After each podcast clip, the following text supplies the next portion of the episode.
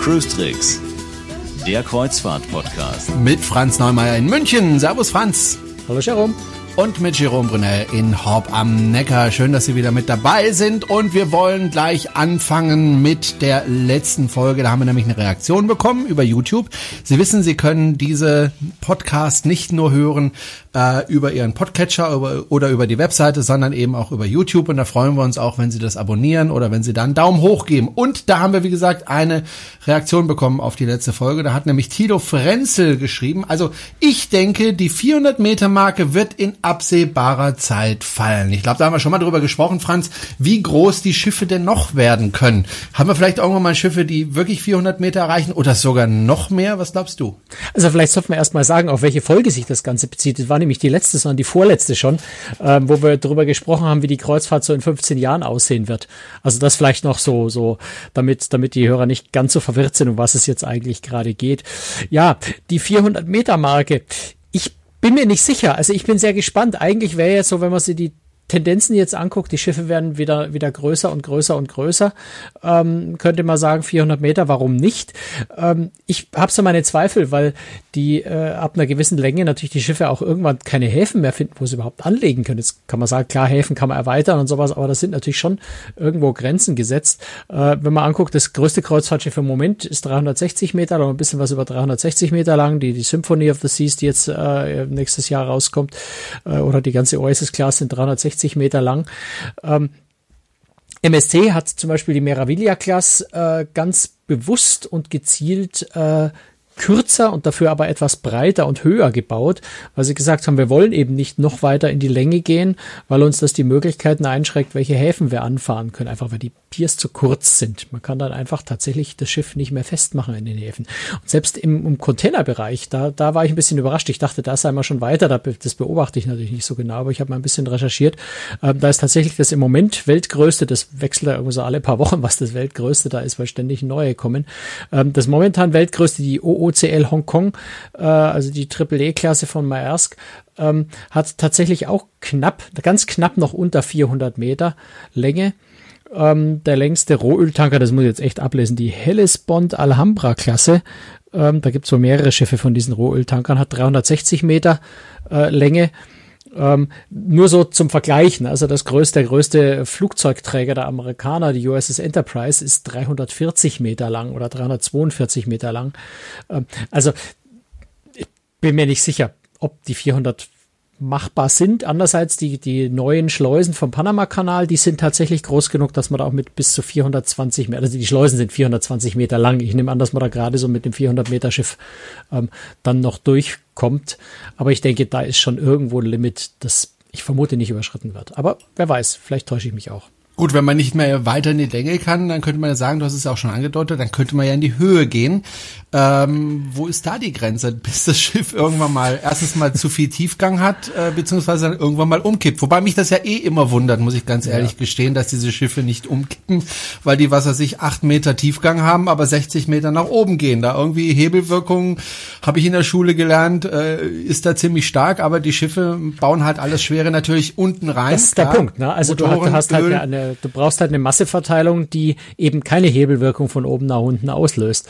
Und wenn du die ganzen schweren Dinge unten reintust und, und das leichte oben, dann ist das kein Problem. Äh, deswegen hat MSC auch die Meraviglia-Klasse unter anderem aus diesem Grund auch einfach etwas breiter gemacht, ne, um einfach mehr wie soll ich sagen, Auflagefläche, das ist jetzt sehr unfachmännisch, äh, Fläche zu haben, auf die sich äh, das, das Schiff verteilt, äh, die die Höhe verteilt und dadurch natürlich die Winkel auch wieder, äh, wenn es kränkt, ähm, besser werden. Also da kann man sicher mit der Breite noch ein bisschen tricksen, aber sehr viel mehr in die Höhe, glaube ich, wird's auch nicht mehr gehen, weil du hast natürlich zum einen hast du dann immer wieder auch mal Brücken, die dann natürliche Grenzen sind. Also gerade wenn ich in die Ostsee will, äh, da gibt's einfach Brücken, unter denen ich durch muss. Ähm, und wenn ich eine gewisse Höhe überschreite, und da ist eben die OSS-Klasse da ja auch schon an der obersten Grenze, die müssen ihren Schornstein so ein Stückchen einziehen, wenn sie unter dieser Brücke, Brücke nochmal durch wollten. Die sind ja jenseits dieser Brücke gebaut worden, mussten da einmal durch ähm, die ersten zwei. Ähm, ich glaube, auch in der Höhe ist da irgendwo einfach ein Limit vorhanden. Und äh, ich meine, du musst natürlich auch berücksichtigen, auch von der Passagierzahl ist irgendwo ein Limit. Nicht, weil ich nicht ein noch größeres Schiff bauen könnte, wo noch mehr Leute draufpassen, sondern weil ich den, die Logistik in den Häfen brauche. Ja, das heißt, du bist jetzt bei der Oasis Class bei, bei etwas über 6000 äh, Passagieren. Die belegen in Barcelona zum Beispiel einfach schon mal zwei Terminals, um die Leute überhaupt noch auf das Schiff drauf und vom Schiff wieder runterzukriegen in vertretbarer Zeit. Also glaube, das sind schon einfach natürliche Limits gesetzt, die, die, die, die Vernunft nach oben begrenzen und, und da nicht sehr viel mehr zulassen noch. Aber mhm. wie gesagt, vor der Oasis Class hat man auch gesagt, na größer wird's nicht mehr und dann kam die Oasis Class. Mal abwarten. Gut, dann spinne ich jetzt mal ein bisschen. Warum baut man nicht einfach Schiffe, die weil meinetwegen 500, 600, 700 oder 800 Meter lang sind, die aber gar nicht mehr in die, in die Häfen einlaufen, sondern wo es einfach Zubringerschiffe gibt? Könnte, könnte eine Zukunft sein, ist natürlich furchtbar unbequem. Ne? Also ich habe heute gerade eine Statistik gelesen, Leute mögen, wenn sie fliegen, keine Umsteigeflüge. Warum alles in der Welt sollte ich dann im Urlaub bei dem Schiff ein Umsteige, äh, eine Umsteigeschiffsreise? Äh, also da hätte man dann Riesenschiffe, wo dann kleinere Schiffe als Tenderboote in die Nähe der Küste fahren, um dort zu ankern, um dann die Leute mit Tenderbooten an Land. Also ich glaube, da wird es dann irgendwo absurd und, und nicht mehr praktikabel. Wobei ich das Einzige, was ich mir, das Einzige, was ich mir vorstellen kann, ist tatsächlich, dass man, ähm, ja, ob man das dann noch Schiffe nennen kann, weiß ich nicht so genau, ähm, so, so schwimmende Ressorts erfindet, die einfach gar nicht mehr in Häfen fahren, wo ich also, ja, wie, genau. du sagst, na, da fahre ich mit größeren Schiffen hin, verbringe meine Woche da und fahre dann wieder zurück. Ähm, das, ja, denkbar. Ich meine, ansonsten muss man natürlich bei der Größe Schiffe, bei der Länge von Schiffen auch irgendwo so ein bisschen berücksichtigen, dass die Dinger auch ja, ab einer gewissen Länge vielleicht einfach von der Stabilität her nicht mehr hinzukriegen sind. Ja, also meine Öltanker kennt man oder oder Frachter, wenn die unsachgerecht entladen werden, dann brechen die in der Mitte einfach auseinander. Ähm, ab einer gewissen Länge, glaube ich, steigt auch dieses Risiko irgendwo, dass es technisch nicht mehr realisierbar ist. Also gerade wenn man sagt, kommt mal in schwere See, das sind einfach mal 10, 15 Meter Wellen, äh, dann hast du ein Schiff, das ist 600 Meter lang und, und äh, steht dann quasi auf drei Wellenkämmen. Äh, irgendwo wird das, glaube ich, dann etwas schwierig, aber das ist was, was Techniker eher beantworten können als ich. Das ist jetzt von mir nur so ein bisschen laienhafte Spekulation. Hm. Wir werden sehen, was die Zukunft bringt. Na, auch die Entfernungen. Stell dir vor, ja. du bist auf einem 600 Meter langen Schiff und du hast eine Kabine äh, auf Deck 17 am Heck und das Rest oder das Theater äh, ist auf Deck 3 am Bug. Du bist ja halt Kilometer unterwegs, bis du da mal dort bist. Also ich, auch das naja, ist, glaube ich, irgendwie muss man ja das, was man oben reinwirft, ja auch wieder raustrainieren. Ja, ja Brahma Horizont, da, da brauchst gut. du dann irgendwann horizontale Aufzüge oder so. Also ja, aber ich habe vor kurzem eine Konzeptstudie gesehen, die die Karneval anscheinend mal gemacht hat und dann wieder verworfen hat, wo es tatsächlich so eine Art People Mover gab, also so ein ähm, ja an Schienen außen am, am Schiff hängenden äh, Transportsystem, äh, so so ja Eisenbahnartig, wenn du so willst, wo die Leute tatsächlich von vorne nach hinten und hinten nach vorne fahren hätten können. Äh, ja, ich mein, man kann sich alles vorstellen, aber im Moment ähm, fällt es mir schwer. Gut, dann lassen wir es mal dabei äh, bewenden und wir werden das natürlich immer weiter verfolgen, was in der Kreuzfahrtindustrie äh, passiert. Alle 14 Tage berichten wir ja darüber und wenn es da was Neues gibt, wenn es vielleicht irgendwann mal äh, ein Schiff gibt, das 400 Meter oder länger ist, wir werden auf jeden Fall darüber berichten und uns diese Schiffe anschauen. Ähm, apropos anschauen, du hast wieder zwei Schiffe angeschaut, nämlich zum Beispiel äh, ein Schiff, das heißt Marina und dieses Schiff hat nichts mit diesem gleichnamigen Lied zu tun, äh, mit diesem italienischen. Das, äh, ah, jetzt kriege ich wieder dieses, diese Melodie nicht mehr aus dem Kopf, verdammt, hast du das sagen müssen.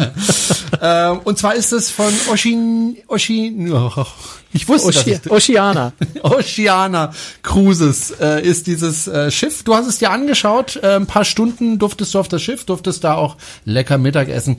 Was ist das für ein Schiff? Ja, also da, da, du hast es schon richtig betont, das Wort lecker. Äh, das ist sicher so das große Highlight bei Oceana insgesamt. Äh, die gelten als, also sie sagen selber, sie hätten die beste Küche äh, auf hoher See. Ich würde mal sagen, zumindest Hapag-Lloyd Großes kann da schon mithalten. Äh, ob wer, wer es da besser ist, weiß ich nicht genau, aber die sind jedenfalls äh, schweben in einer Welt und es gibt vielleicht so ein, zwei andere, die auch noch äh, da mithalten können. Aber was die Kulinarik angeht, sind sie tatsächlich ganz, ganz oben dabei und, und äh, der Eigentümer oder der CEO Frank Del Rio, dem ja auch, äh, der ja auch CEO bei Regent, also eben bei der, bei der Norwegian Cruise Line Holding ist, zu der Oceana gehört und dann gehört auch Regent Seven Seas dazu, also eine Ultraluxusreederei.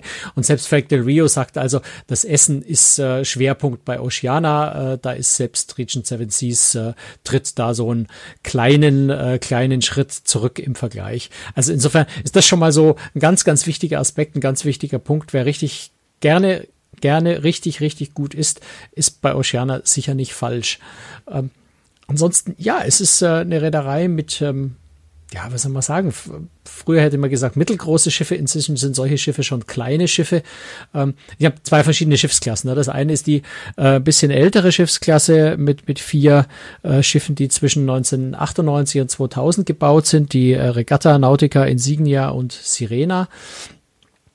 Ähm, die Insignia wird vielleicht dem einen oder anderen in Deutschland bekannt äh, sein. Die ist nämlich äh, eine Weile für Hapag-Lloyd Großes gefahren als Columbus 2. Äh, dann wieder, die war von Oceane ausgeliehen, das Schiff, ist jetzt wieder dort. Das ist also die etwas kleinere, also etwas kleiner, ziemlich viel kleinere Schiffsklasse mit knapp 700 Passagieren. Und dann gibt's die Neubauten, relativ Neubauten, 2011, 2012 sind die in Dienst gestellt worden, die Marina und die Riviera. Äh, die haben 1250 Passagiere bei Doppelbelegung, sind also ja nicht ganz doppelt so groß. Sind aber dann doch deutlich kleiner, zum Beispiel als eine AIDA Aura, die ja 1400 Passagiere hat. Wie lang ist das Schiff? Ähm, wie lang ist die? Die Marina ist 239 Meter lang. Ah doch, immerhin. Also dann hat man ordentlich Platz als Passagier ja. auf den Schiffen. Ja, ja, also ich, ich würde das jetzt wirklich nicht mit einer AIDA Aura vergleichen. Das sind wirklich, äh, äh, das sind Klassenunterschiede. Also das ist wirklich äh, eine, eine ganz andere Welt und eine ganz andere Zielgruppe. Ähm, ist äh, gehobener Premium-Markt oder, oder unterer Luxusmarkt oder wie auch immer man diese, diesen, diesen Bereich äh, bezeichnen will. Ähm, aber jedenfalls natürlich auch ein gutes Stück teurer, das ist äh, gar keine Frage. Ähm, ja, wie, wie, wie soll man sagen, so ein bisschen Country Club äh, äh, ein bisschen eleganter, ohne jetzt fürchterlich formell zu sein. Äh, wie gesagt, exzellentes Essen, äh, sehr, sehr gutes äh, Verhältnis äh, Zahl der Passagiere zur Crew. Also bei 1250 Passagieren haben die um die 800 Mann Crew oder 800 Mann und Frau Crew. Ähm, das ist schon sehr, sehr gutes Verhältnis und man hat an Bord richtig, richtig viel Platz. Also das ist vielleicht so auch äh, noch die zweite ganz äh, wichtige Sache. Du hast auf diesen Schiffen einfach ja Auslauf. Ja. Ist, du bist nicht, du bist nicht das Huhn, das einen Quadratmeter äh, hat, sondern du bist eher so das Huhn, das ähm, im, im, in der Freilandhaltung äh, seine fünf, sechs Quadratmeter hat, wenn man vielleicht den bösen Vergleich mal machen darf. Ähm, also du hast da, musst dir auch keine Sorgen machen in der Früh, dass du deine Handtücher ausbreiten musst am Pooldeck, äh, um eine Liege zu kriegen. Du hast das selbstverständlich kriegst du deine Liege. Das ist überhaupt keine Frage, dass da was frei ist, egal ob im Schatten oder in der Sonne. Äh, da ist einfach viel Platz und viel Raum. Hm. Äh, wo muss ich das äh, von den Kosten her sehen? Du hast ja schon angedeutet, es ist ziemlich luxuriös. Äh, ist das so im, im Bereich Europa 2 oder ist es dann doch Nein, nein, das ist drunter. drunter. Das ist, das ist hm. schon drunter. Das ist schon nennenswert drunter.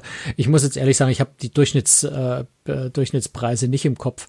Ähm, aber wie gesagt, es ist äh, gehobener Premium-Markt. Es ist äh, vielleicht an der Grenze zum Luxus, aber äh, schon äh, da, ist, da ist ein Abstand zu Reedereien wie Seaborn oder Region Seven Seas oder, oder Sea Dream oder, oder eben Hapag-Lloyd. Ähm, also die spielen da nicht, nicht in einer Klasse. Wobei, wenn man ehrlich ist, so groß ist der Unterschied dann eigentlich auch nicht mehr. Ne? Also das ist schon, ähm, das sind dann eher Nuancen eigentlich. Hm.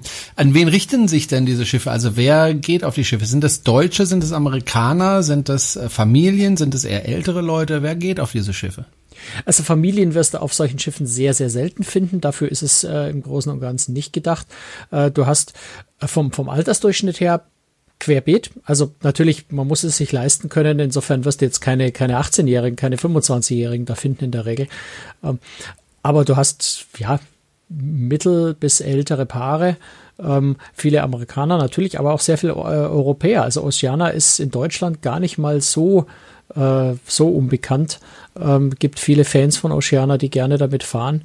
Äh, insofern ein relativ international gemischtes Publikum, wobei das natürlich auch immer vom Fahrgebiet natürlich abhängt. Wenn die Schiffe in Europa unterwegs sind, hast du sehr, sehr, sehr viel mehr Europäer an Bord. Wenn sie in den USA oder ja in, in der näheren Umgebung der USA, in der Karibik unterwegs sind, ist der Amerikaner natürlich wesentlich höher. So wie bei den meisten anderen Reedereien ja auch.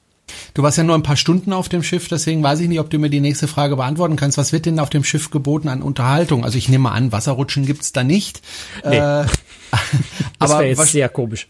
Aber vermutlich mal Theater oder, oder Revues oder ähnliches.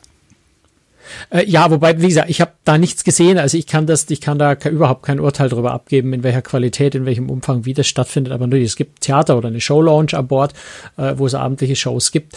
Äh es gibt Disco, es gibt ein Casino.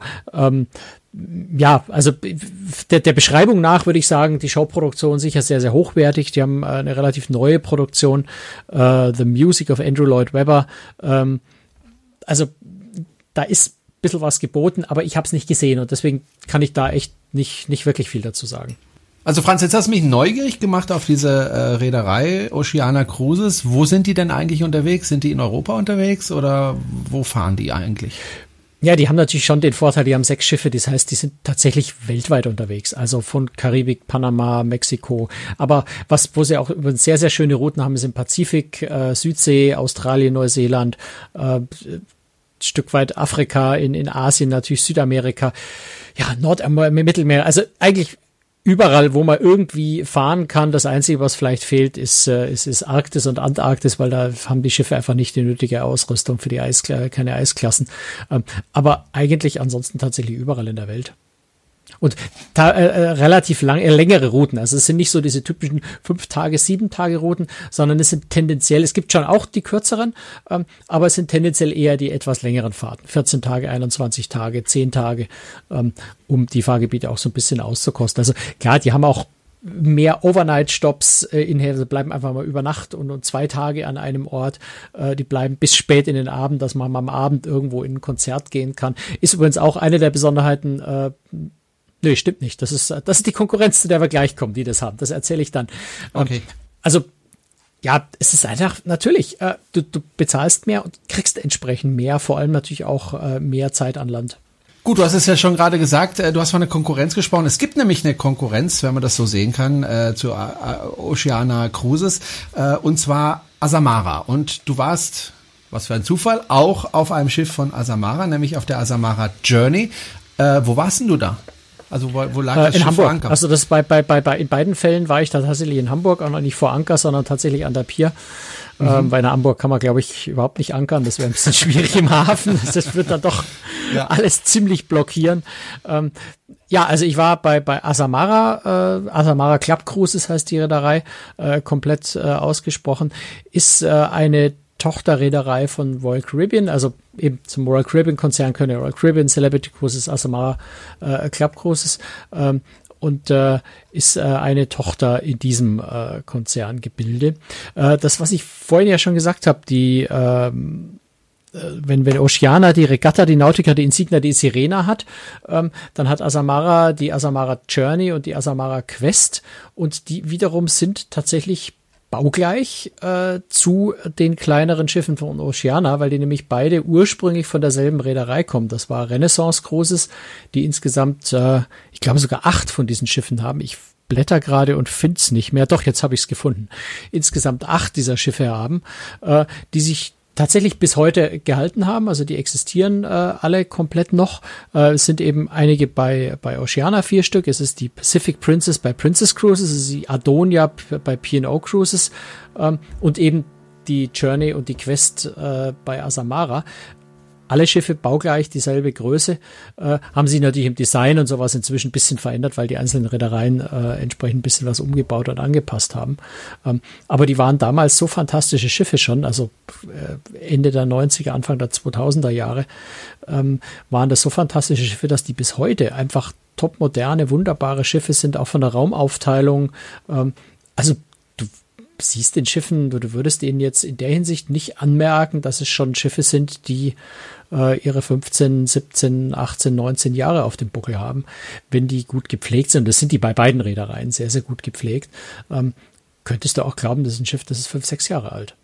Hm, okay, aber ich denke mal, irgendwann werden die dann doch eingemottet werden, weil äh, natürlich vor allem die Antriebstechnik äh, Fortschritte gemacht hat und auch die Reinigung der Abgase und so weiter. Ich denke mal, irgendwann ist auch da der Lebenszyklus am Ende, aber es kann ja noch ein bisschen dauern, ne? Ich denke, das wird bei den Schiffen noch einige Zeit dauern, ja. ja. Du warst eben, wie gesagt, auf der Asamara Journey, hast da auch ein paar Stunden dir das Schiff anschauen können ähm, und durftest auch essen, nehme ich an. Ist es vergleichbar mit dem, was du auf der Marina erlebt hast? Also es ist auch sehr gutes Essen, aber ich würde sagen, dass äh, bei Oceana das Essen schon äh, nochmal so, so einen kleinen Kick besser ist. aber ich meine, es ist jetzt ein bisschen unfair, den Vergleich so direkt zu ziehen, weil ich habe bei beiden genau ein Mittagessen äh, zu mir genommen. Äh, das war jetzt bei Oceana wirklich sensationell und es war bei Asamara sehr lecker. Ähm, ich würde den direkten Vergleich jetzt nicht ziehen wollen, aber so tendenziell würde ich sagen, Asamara so ein kleines bisschen drunter, aber man muss nicht verhungern. Also es ist trotzdem wirklich fein. Hat äh, Asamara die gleiche Zielgruppe wie äh, Oceana Cruises oder unterscheidet sich es dann doch ein bisschen? ich, ich würde sagen, das ist relativ ähnlich. Also das zielt in eine sehr, sehr, eine sehr, sehr ähnliche Richtung. Ähm, wenn man sich da entscheiden müsste bis zwischen den beiden, glaube ich, würde man sehr, sehr stark auf die Fahrtroute gucken. Ja. Ähm, Gerade jetzt, wenn ich sehe, die Asamara Journey, die Asamara Quest sind ja äh, renoviert worden, 2016, denke ich, ähm, und haben dieses altbackene Design äh, so ein bisschen abgelegt. Also da war sehr viel dunkles Holz, sehr viel so plüschig. Ähm, du hattest Deckengemälde, da waren irgendwelche Engelputten äh, mit, mit Goldumrahmung und sowas. Ähm, Ach, also, schön. So, naja, ja, mir, mir gefällt das auch. Also mir gefällt das eigentlich auch sehr gut. Ähm, aber es ist natürlich schon so, dass man in der Zielgruppe so ein Schiff einfach auch mal modernisieren muss. Und das hat Asamara gemacht und das ist ihnen, glaube ich, auch sehr, sehr gut gelungen. Ähm, und man sieht es schon relativ deutlich. Also ich habe ja auf der Webseite auf großtricks.de habe ich ja ein paar Bilder auch direkt im Vergleich äh, gezeigt, wo man sieht, dass man, ja, es ist das, was im Moment sehr, sehr in, in Mode ist, überall bei allen ähm, eleganteren und, und Luxusreedereien, sind so diese grau, ähm, äh, Töne, also so Farben, die nicht so richtig rausstechen, die nicht so auffallen, die sich sehr zurücknehmen. Ähm, und das fällt schon sehr, sehr deutlich auf, wenn du vorher, ähm, ja, zum Beispiel am Pooldeck hattest du halt dieses, diese typische hellbraune Bodenbelag ähm, mit, mit Holzliegestühlen ähm, und knallig oder nein, nicht knallig, aber, aber dunkelblauen Sitzbezügen. Ähm, das leuchtet relativ stark, alle Farben. Jetzt ist der Boden äh, eher so grau. Die, die, die, die ähm, Liegestühle sind aus Metall. Ähm, die Sitzbezüge sind auch hellgrau. Das heißt, es ist schon eine ganz, ganz andere Stimmung, die da entsteht. Und es wirkt viel eleganter, viel, viel moderner natürlich. Und das zieht sich, zieht sich eigentlich durchs ganze Schiff. Also es ist ganz viel verändert, modernisiert worden. Dieses altmodische, wenn man so will, äh, ist verändert worden. Das ähm, ja aus aus geschwungenen äh, Holz, geschwungenen Holzstühlen sind äh, mit Stoff bezogene, äh, eher geradlinige geworden in verschiedenen äh, Farben, also dann in, in Weinrot und, und Beige äh, statt in, in, in Orangerot und Holz. Also da ist einfach am Design sehr, sehr viel gemacht worden und das macht erstaunlicherweise einen, einen ziemlich großen Unterschied. Am meisten fällt es in den Kabinen auf, weil die alten Kabinen, die haben wirklich, ähm, ja, das war einfach altbacken. Ne? Das war gemütlich, aber altbacken. Und die sind jetzt wirklich sehr, sehr frisch und modern und sehr, sehr schön geworden. Also die Schiffe schauen schon ein bisschen wie neu aus jetzt. Hm, wobei mir so altbacken ehrlich gesagt lieber ist als äh, zum Beispiel, ich habe ja äh, eine Reise gebucht jetzt dieses Jahr vom 13. bis 23. auf der Ostsee mit der AIDA Diva und äh, ich war schon mal auf der AIDA Diva, als ich damals bei AIDA gearbeitet habe, durfte ich mal einen Tag lang auf das Schiff, als es dort in Barcelona lag, um mir das mal anzuschauen und das erste, was ich gedacht habe, ist, was ist das denn? Weil alles orange war. Ja, und mhm. ich fand das also gewöhnungsbedürftig, um es so mal zu sagen. Also so ein quietschiges Orange, wo ich dann gedacht habe, naja, man kann es auch ein bisschen übertreiben. Also ich werde es mir jetzt nochmal angucken, vielleicht gefällt es mir jetzt diesmal besser. Aber damals habe ich wirklich gedacht, was ist das denn? Ja. Äh, muss das so extrem und massiv naja, sein? das ist, das ist ein anderes Konzept. Ja. Das ist von der Idee her, ähm, ist das ähm, also Joe Farkus hat es mal gesagt, einer der, einer der ganz großen äh, Schiffsdesigner, der vor allem für den Karnevalkonzern wahnsinnig viel gemacht hat, der hat gesagt, äh, wir wollen ja die Leute von der ersten Sekunde an ähm, aus ihrer Alltagswelt rausreißen und in Urlaubsstimmung bringen. Und das erreichst du natürlich am besten und einfachsten, wenn du sie wo reinwirfst, das eben in keiner Weise wie zu Hause aussieht. Dann kriegst du sofort das Gefühl, ich bin woanders, ich bin im Urlaub. Ähm, das ist so ein bisschen der Gedanke, der dahinter natürlich steckt, äh, weil wenn du da reinkommst und es schaut aus wie zu Hause, vielleicht brauchst du einfach deutlich, also der Theorie nach, äh, brauchst du vielleicht deutlich länger, äh, um dich auf Urlaub einzustellen. Jetzt ist dieser Trend aber, glaube ich, durch. Und wenn ich mir angucke, wenn TUI Cruises ihre, ihre neuen Schiffe, die Neubauten einrichtet und dann nach diesem Homing-Prinzip geht, da ist es genau das Gegenteil. Da sagt man, es soll gerade wie zu Hause im Wohnzimmer aussehen. Alles so ein bisschen, ja, nicht unordentlich, aber du hast einfach einen Stuhl, der anders ausschaut wie der andere und du hast drei verschiedenfarbige Kissen und nicht alles einfarbig. Ähm, also da geht jetzt eher der Trend so hin, dass man sagt, ich will mich eher wie zu Hause führen. Oder in diesem Luxusbereich oder im Premium-Bereich ähm, sollte das Ganze eben ein bisschen wie Boutique-Hotels an Land, wie Design-Hotels an Land aussehen, ähm, damit das Publikum diese Urlaubsstimmung, die sie vielleicht aus Hotels auch gewohnt ist, eben auch auf dem Schiff wiederfindet. Und das ist ein Trend, den man gerade in dem Luxusbereich deutlich sieht. Und ich muss sagen, gerade bei der Kabine, beim Kabinen, bei der Kabinenausstattung gefällt mir das auch sehr, sehr gut. Also da in der Kabine bin ich inzwischen auch an dem Punkt, wo ich sage, die roten Sofas und die orangen Bettbezüge und, und die ähm, ja, mittelbraunen äh, Paneele an der Wand, du siehst dich dann schon irgendwann mal dermaßen satt, dass es einfach echt alt ausschaut. Und da ist dann ein frisches Silber, Gold, ähm, Beige, Grau, äh, was sich einfach sehr, sehr zurücknimmt und sich nicht so in den Vordergrund drängt, finde ich dann schon sehr angenehm eigentlich. Hm. Ich werde berichten, wenn ich wieder von der Diva zurückkomme, ob es mir diesmal vielleicht besser gefallen hat. Äh, wer mich übrigens da treffen möchte, können wir ja mal ganz spontan mal äh, machen. Äh, ich bin vom 13. bis 23. auf der Diva von Warnemünde. Wenn Sie auch auf dieser Reise sind, melden Sie sich einfach in den Kommentaren. Äh, können wir gerne mal ein Käffchen zusammen trinken, würde mich freuen. So, ähm, dann würde ich sagen, ähm, kommen wir langsam zum Ende der Sendung, aber wir haben noch eine kleine. Ich wollte, na, ich wollte, na, ich, wollte, ich habe vorhin, was, ich habe vorhin noch was erzählt, was ich, wo ich gesagt habe, äh, das ist, äh, das ist ja bei der Konkurrenz, das muss ich da erzählen. Ja, ähm, es geht so ein bisschen inklusiv, also was wir noch gar nicht angesprochen haben, aber das ist in der Kategorie eigentlich ganz selbstverständlich. Das ist inklusive, bei Oceana ja. so und das ist bei Asamara so. Da ist relativ viel inklusive. Ähm, das was, und das finde ich spannend, ist bei Asamara inklusive, ist der sogenannte As Amazing Evening. Das ist ein fürchterliches Marketingwort. Ähm, das Witzige dabei ist, es ist tatsächlich pro Reise ist ein abendlicher Ausflug mit dem Reisepreis inklusive, äh, wo man tatsächlich in, in ein Konzert, in Ballett, in eine Oper, in eine Theateraufführung geht. Das Schiff bleibt entsprechend lange im Hafen, sodass die Zeit auch dafür bleibt. Und so eine Veranstaltung ist also pro Reise einmal schon für die Passagiere mit dabei. Also da wird quasi die Abendunterhaltung vom Schiff äh, nach an Land verlegt, in ein Theater, in eine Oper, ähm, in einen Konzertsaal. Und das finde ich schon eine sehr, sehr witzige Idee. Das ähm, gefällt mir sehr gut. Gut, dann haben wir das jetzt auch gesagt und am Schluss der Sendung möchte ich auf etwas Neues auf äh, der Webseite hinweisen. Äh, wir hatten schon des Öfteren darüber gesprochen, äh, dass wir ja das hier umsonst machen, also nicht umsonst, sondern kostenlos. Wir machen es nicht umsonst, aber kostenlos. Ich hoffe nicht. ähm, und dass wir uns über Spenden freuen, aber das Spenden ist ein bisschen schwierig, weil auch die Banken da nicht so richtig mitspielen wollen.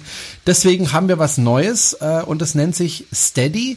Das ist eine ein deutsches, äh, ja, wie nennt man sowas eigentlich? Ein deutsches Payment, äh, eine deutsche Payment-Firma, sowas wie PayPal, aber eben auf Deutsch. Ähm, wie funktioniert das, Franz, wenn man uns also regelmäßig Geld zukommen lassen möchte?